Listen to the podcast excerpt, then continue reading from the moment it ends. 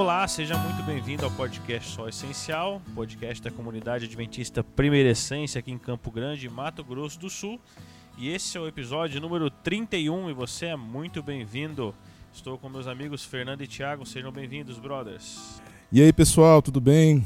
É muito bom estar com vocês aqui e muito bom especialmente estar com o Thiago aqui também, que é sempre o passador de bola aí do nosso grupo, né? Chamam isso de armador, sabe? Em determinadas é, esportes chamam isso. É uma função importante. Nosso Chris Paul.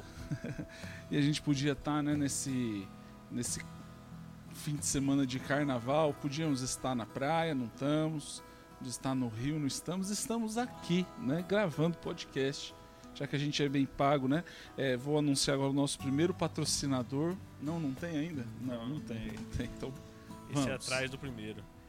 Hoje o Thiago na comunidade falou que a gente ia fazer um desfile, né, Fernando? Agora, quem quer ser o rei momo desse desfile? Me fala. Um de nós três, provavelmente, né?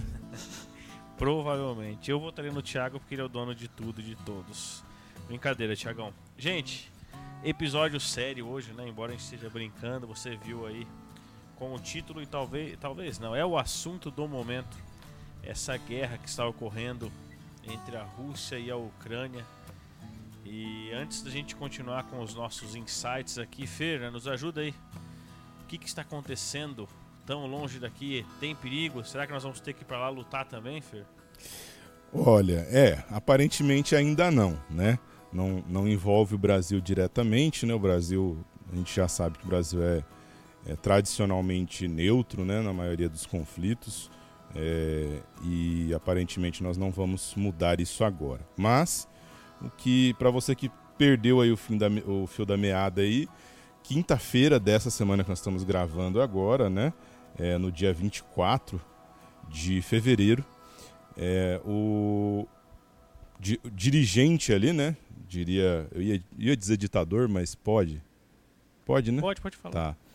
O, o Vladimir Putin, né? Que é um, um, um dos dirigentes ali da, da Rússia, provavelmente é, um ditador, né, pelo que muitos falam, ele ordenou é, uma série de ataques à Ucrânia. Né? Nós já vimos é, esse conflito se estendendo há alguns anos, né? essa situação aí belicosa ali, principalmente na fronteira. É, e parece que essa semana o negócio literalmente começou a estourar mesmo. Né? Agora, é, no momento que nós estamos gravando esse episódio, é, a Rússia já alcançou a maior cidade da Ucrânia, que é Kiev, né? que é onde está os é, Palácio do Governo, essas coisas aí. Né? E, e já está havendo conflitos ali na, ao redor ali de Kiev, alguns bombardeios, né? alguns mísseis que já atingiram alguns prédios ali. É, muitas pessoas já perderam a vida, né?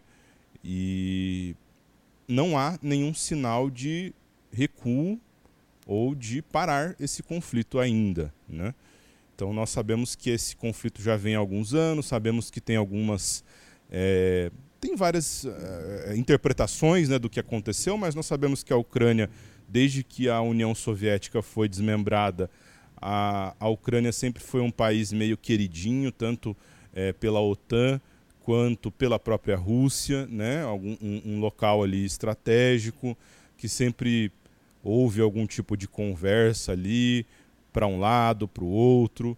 E nos últimos anos aí houve a, a, aproximação da Ucrânia da OTAN, né, da Organização do Tratado do Atlântico Norte, né, que já havia conquistado, vamos dizer assim, outros signatários ali naquela região, Polônia, Lituânia, Estônia, né? E a Ucrânia se aproximou deles. Parece que esse foi o o estopim aí para esse conflito, é, pelo menos é, na visão dos, dos jornalistas aí do mundo, né?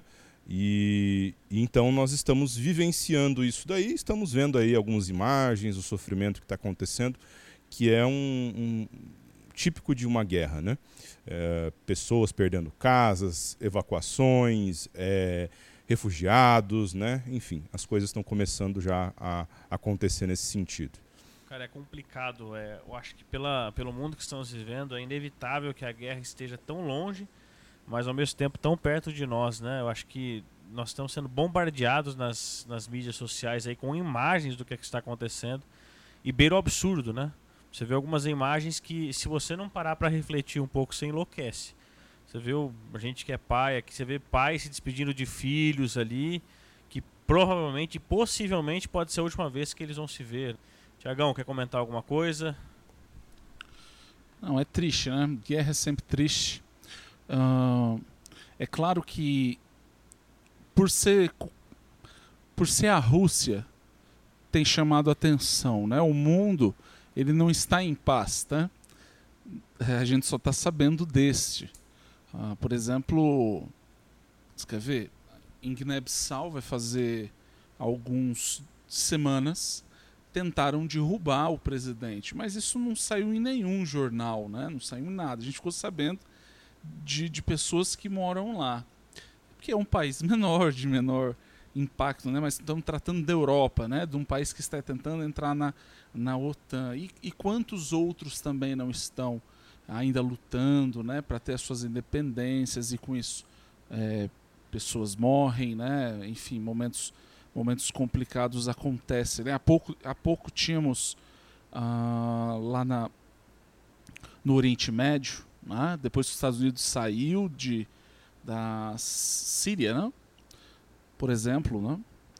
É, quantas coisas complicadas acontecem. Né? Guerra é, é terrível, né? Salvo engano, Augustinho até ele, ele fala assim: todas as guerras buscam paz interessante. Né? Engraçado, né? né? Chega a ser é, cômico, né? Todas as guerras estão em busca de paz, assim. Então, algo aparentemente sem sentido, né? É, acho que o Fernando falou essa semana comigo, ele falou assim, é, no tempo que estamos vivendo, conversas, né? Poderiam ser, poderiam Muito ter resolvido, né? né? Ah. A gente vê na, na internet, né? Algumas frases, acho que uma das frases que mais popularizou essa semana foi que na guerra jovens que não se conhecem, não se odeiam, se matam sem querer matar o próximo por, em razão de velhos que se odeiam e não têm coragem de se matar. Então aí você fica pensando, né? é verdade, uma, um conflito desse pode ser que muitos jovens que estão no combate não saibam nem ao certo o que está acontecendo. Acho que foi pego tão de susto que só tem que ir e batalhar.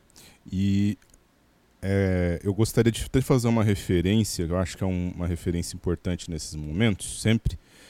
Um livro que foi lançado em português recentemente, mas já é um livro um tanto quanto antigo, que se chama Exclusão e Abraço, do Miroslav Wolf, que é um, um, um teólogo cristão muito importante.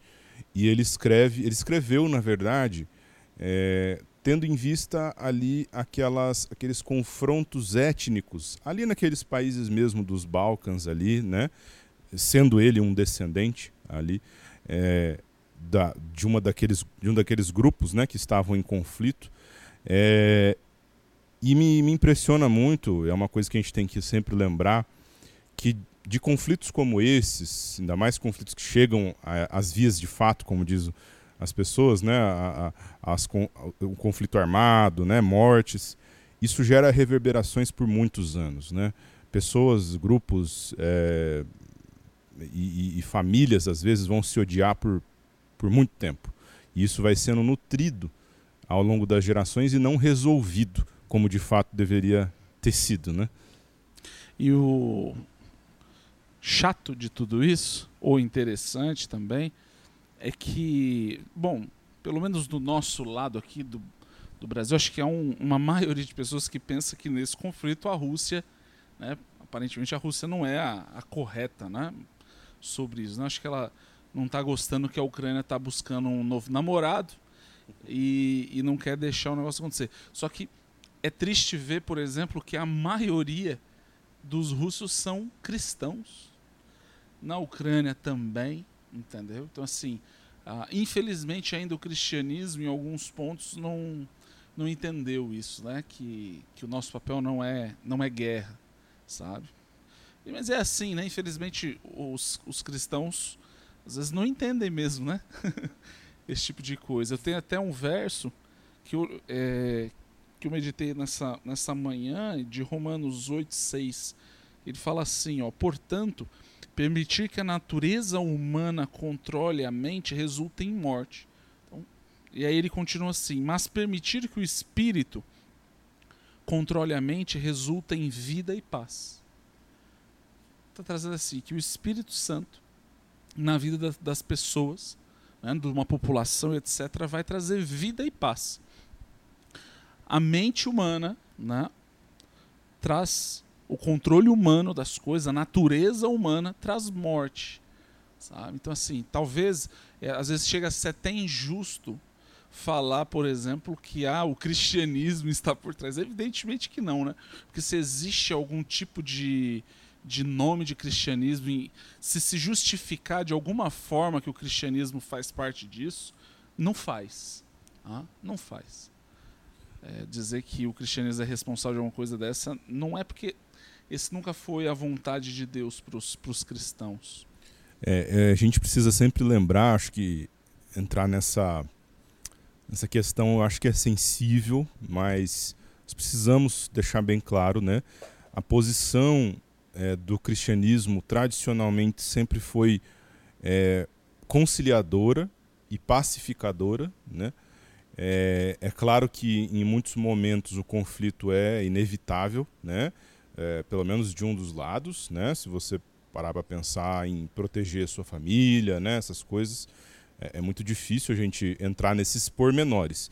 Mas em termos gerais, a posição do cristianismo ela sempre tem sido de conciliação, de reaproximação ou aproximação, diálogo, né, diplomacia e pacificação. Né?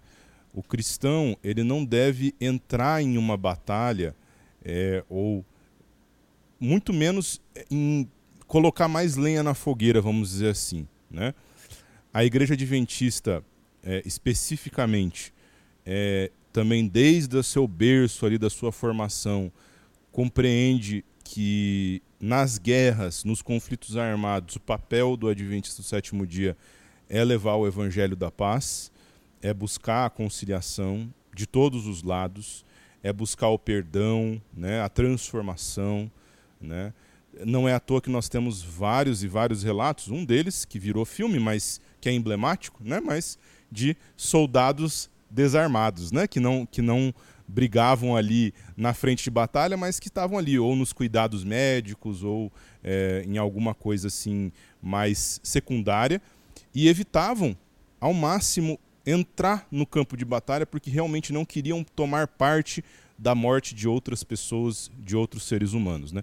Essa é a posição que nós sempre tivemos, baseada justamente na visão de Cristo, de que o reino dele não é desse mundo. A nossa pátria principal, por mais que nós tenhamos realmente motivos para ter orgulho de nossa, nossas raízes culturais, está tudo bem isso, mas a nossa pátria verdadeira não é aqui, né? não é Brasil, não é a Ucrânia, não é a Rússia. A nossa pátria principal é o céu. Né? É isso que nós queremos, pelo menos. Né? Se você não entendeu a referência do Fernando, o filme, eu acho que é Até o Último Homem, que chama, né? Conta a história de Desmond Doss, acho que é o nome do, do soldado, que foi um dos soldados combatentes, virou um filme de Hollywood. Indicado ao Oscar, Indicado né? ao Oscar, Mel bem, Gibson ali, né? É bem Sempre. bacana de assistir, Uhum. acho que vale a pena. Tem outro. Não saiu o filme, mas a, a história de Frank Hassel, né? É muito bonita. Ele era alemão. né? E. Como que chama o, o livro? É, Ainda que caiam, não é. Não, Mil mil cairão cairão, ao teu lado, lado. né? Isso mesmo, aqui no Brasil, a- tem esse livro contando a história e muito bonito, sabe? Ele também não usava arma, ele usava uma arma de madeira, né? Enfim. Então, esse é o, esse ponto bonito mesmo, né, da igreja. É, como cristãos, eu vejo que nós não podemos esquecer de guerra, esquecer de batalha, né? Porque é, lembramos que estamos no meio de uma batalha. Embora muitas vezes a, a correria e, a- e o conforto que muitas vezes nós podemos ter no mundo nos tendem a esquecer, nós estamos no meio de uma batalha, né? Estamos no meio de uma guerra entre o bem e o mal. E que, diferentemente do que nós podemos esperar e pensar de uma guerra como Ucrânia e Rússia, nós já sabemos o que acontece nessa guerra. Nós temos o privilégio de saber que Deus sai como vencedor dessa guerra e todo aquele que se reconhecer como filho através do sangue de Jesus, nós podemos alcançar e comemorar essa vitória na eternidade. Então, como o Fer falou, nossa pátria não é aqui e esse deve ser o nosso pensamento primordial como cristãos. Agora sim, amigos, é inevitável né, que toda vez que nós ouçamos falar de guerras, ainda mais de guerras de um tamanho, de um porte grande como esse, não, se, não nos lembremos e não e outras pessoas também não nos lembrem do texto que nós encontramos no livro de Mateus 24, né? No capítulo 24 de Mateus, os discípulos perguntam para Deus qual é o sinal da volta do Filho do Homem, do Filho de Deus. E Jesus ele começa a contar alguns acontecimentos, hein? mais especificamente no versículo 6, ele diz que certamente ouvireis falar de guerras, rumores de guerras, vede, não vos assusteis, porque é necessário assim acontecer, mas ainda não é o fim. Eu lembro que quando os Estados Unidos atacou o Afeganistão, depois do atentado de 11 de setembro, acho que foi emblemático assim que a Globo começou a filmar saindo os aviões, indo para o local. Eu acho que se você viu isso na TV, você, se você fechar o olho, você se lembra onde você estava nesse dia. Eu, pelo menos, fiquei muito assustado com a situação. Assim, a gente se remete sempre a, a essa questão. Sei que o, o verso respondeu essa minha pergunta, mas vamos ser mais emblemático. Gente, é o fim? Essa guerra nos mostra que está acabando? O que está acontecendo? É muito interessante, né? A gente acaba lendo esse todo esse sermão de Jesus, esse sermão profético de Jesus, é, onde Jesus comenta várias coisas e coisas negativas, né? Se você for pausando em cada ponto desses, você vai ficar muito angustiado, muito angustiado. Mas você precisa ler o sermão até o fim, né? E lá no finalzinho do sermão, especificamente no verso 30, Jesus ele, ele fala que quando começarmos a observar todas essas coisas, a gente não precisa se desesperar. A gente tem que olhar para cima, né? E lá no verso 30 ele fala por que, que nós temos que olhar, olhar para cima. Então aparecerá no céu o sinal do Filho do Homem, e todas as nações da terra se lamentarão e verão o Filho do Homem vindo nas nuvens do céu, com poder e grande glória. O fato aqui é que Jesus, é, os discípulos queriam saber, obviamente, se possível for, é, as datas né, específicas, né, Jesus, assim, para a gente saber né, se organizar. Só os discípulos, né? É, não todos é nós não, queremos né? também. É né? Os discípulos chegaram ali de uma forma um pouquinho mais é, é, cordial né, e oficialesca ali, falaram, dá um panorama aí só para a gente se preparar aqui, né? Quem sabe a gente é, conseguir organizar a nossa vida aqui. E... A gente para de pescar bem perto da época, Isso, né? exatamente. É, né? Para de investir na bolsa, tal, com a hora que chegar perto. Mas Jesus deixou bem claro que essa não era a intenção dele. Ele nunca quis deixar para gente uma delimitação exata, temporal, assim, da segunda vinda dele. E o sinal da segunda vinda de Jesus é a própria vinda de Jesus. Né? Nós só vamos saber que aquilo está acontecendo quando nós virmos Jesus Cristo voltando no céu. Nós temos, claro, que várias profecias, inclusive profecias de tempo, que mostram que nós estamos, vamos dizer assim, nos, nas últimas horas né, do relógio cósmico né, de Deus. Mas nós não sabemos exatamente qual posição nós estamos ali. Né? E nós só vamos saber que o negócio acabou quando nós virmos Jesus Cristo voltando no céu para nos restaurar por completo, né? para restaurar esse mundo por completo. E eu vejo que o, o, o discurso de Jesus ele demonstrou exatamente essa desnecessidade nossa de querer saber o dia exato. Porque Jesus começa a contar ali situações que acontecem dia a dia. Então, guerras não é um fenômeno social que acontece hoje. Nós sabemos de guerras desde o começo da humanidade. O amor se esfriando. Se você for ver, está cada vez piorando. A gente acha ah, quando vai ser pior que isso? Não sei, mas vai piorar. E Jesus começa a contar coisas cotidianas nossas e, e ao meu ver, é para dizer o seguinte, amigo. Quando você vê essas coisas, guerra, se lembre que você não é daqui. Você não precisa. Eu vou voltar. Ah, vai ser quando? Você precisa, você precisa estar pronto, eu vou voltar. E o mais interessante aqui nesse sermão, ele deixa bem claro qual é o nosso papel enquanto igreja, né? O nosso papel enquanto igreja nesse tempo aí de espera Pregar é pregar o evangelho do reino, do reino, né? O evangelho do reino, que não é o reino desse mundo, é o reino de Deus, para todo mundo, todos os povos, todas as nações. E quando isso acontecer, Aí virá o fim. fim. Exatamente. quase que depende só da gente. Se, se É, qual é, o no- é o nosso inteiro, papel, é o nosso papel enquanto igreja, enquanto povo de Deus, e não ficar se preocupando em datas, em, em- em momentos. A gente tem que aproveitar todas as oportunidades para levar esse evangelho da paz para todas as pessoas. né? Tiago, como eu prego o evangelho da paz em guerra? Eu vou. Eu vou ler aqui um verso de Mateus, capítulo 10, verso 34, né? Vai parecer piada, né? Mas acho que vocês devem conhecer o verso. Fala assim: Jesus fala: Não imaginem que vim trazer a paz à terra, mas não vim trazer a paz, mas a guerra, ou em algumas traduções, a espada.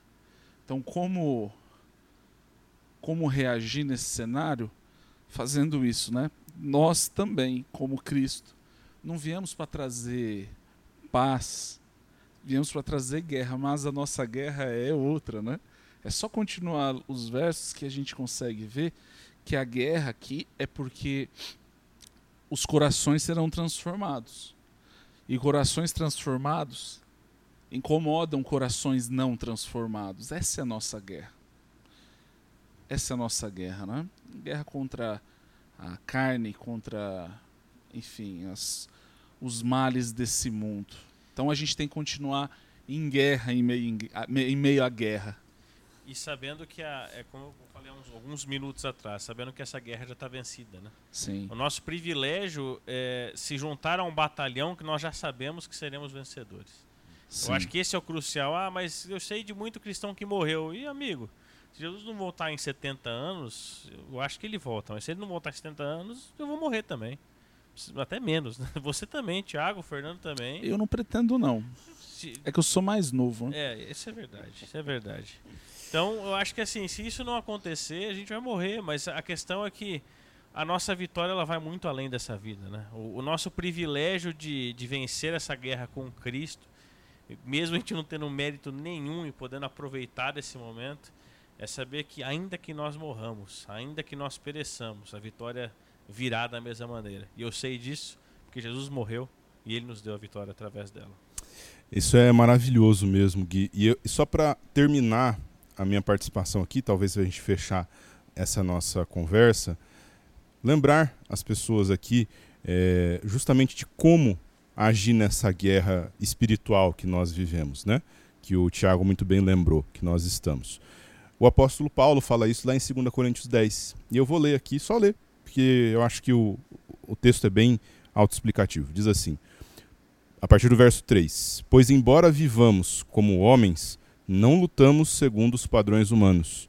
As armas com as quais lutamos não são humanas, pelo contrário, são poderosas em Deus para destruir fortalezas. E quais fortalezas nós destruímos? Verso 5: Destruímos argumentos e toda pretensão que se levanta contra o conhecimento de Deus, e levamos cativo todo o pensamento para torná-lo obediente a Cristo. Então a primeira batalha que nós temos é os nossos próprios pensamentos que a gente tem que levar cativo para eles obede obedecerem a Cristo. E também através das armas da persuasão, vamos dizer assim, da persuasão cristã, para conquistar novos corações e novas pessoas para o reino de Deus. Essa é a nossa batalha. Temos que terminar, né? O Fe- O Fer puxou Não. a corda certinha agora. Eu acho que ele puxou a corda certinha, mas também, querido ouvinte, vamos ver se eles também vão aprender isso, né? Que eles ficam me zoando de algumas coisas e tal. Vamos ver se, se o Espírito trabalha no coração desses dois amigos aqui. Amém. É A gente te só ama, Thiago, a gente te ama. né? É só. Eu Beleza. quero mandar um abraço. Mais um? Mais um. Te- Já multiplicamos os ouvintes, que antes só tinha dois, né? Quem você mandar? Eu não me agora? lembro se a gente mandou um abraço pra Jenny semana não, a gente não, só mandou vez. abraço para Nilvana. Isso, e ela ficou Ficou faceira, é. E, e agora eu vou mandar um abraço pra Jenny, ficou mais velha, se eu não me engano, 43, né? 43 anos. E, poxa vida, essa é uma das nossas grandes ouvintes também. Então, um abraço pra ela hoje. Isso aí, gente. Um abraço pra Jenny, pra todos os nossos outros Pra, pra minha mãe, né? Acho que aumentou, são três. A minha É. mãe, a sua mãe ouve também? Houve também. A do Gui não. A minha, minha tá, tá longe, ela não tá ouvindo, coitado. Hum. O, o Spotify não tá chegando até lá. Ou outra plataforma, né? Mas é isso aí, gente. Deus abençoe vocês. Que nessa guerra você possa encontrar paz e que, acima de tudo, na guerra espiritual, você possa entrar no batalhão de Cristo e permanecer nele, porque a vitória é certa. Um abraço, até a próxima semana. Até mais. Até mais. Tchau, tchau.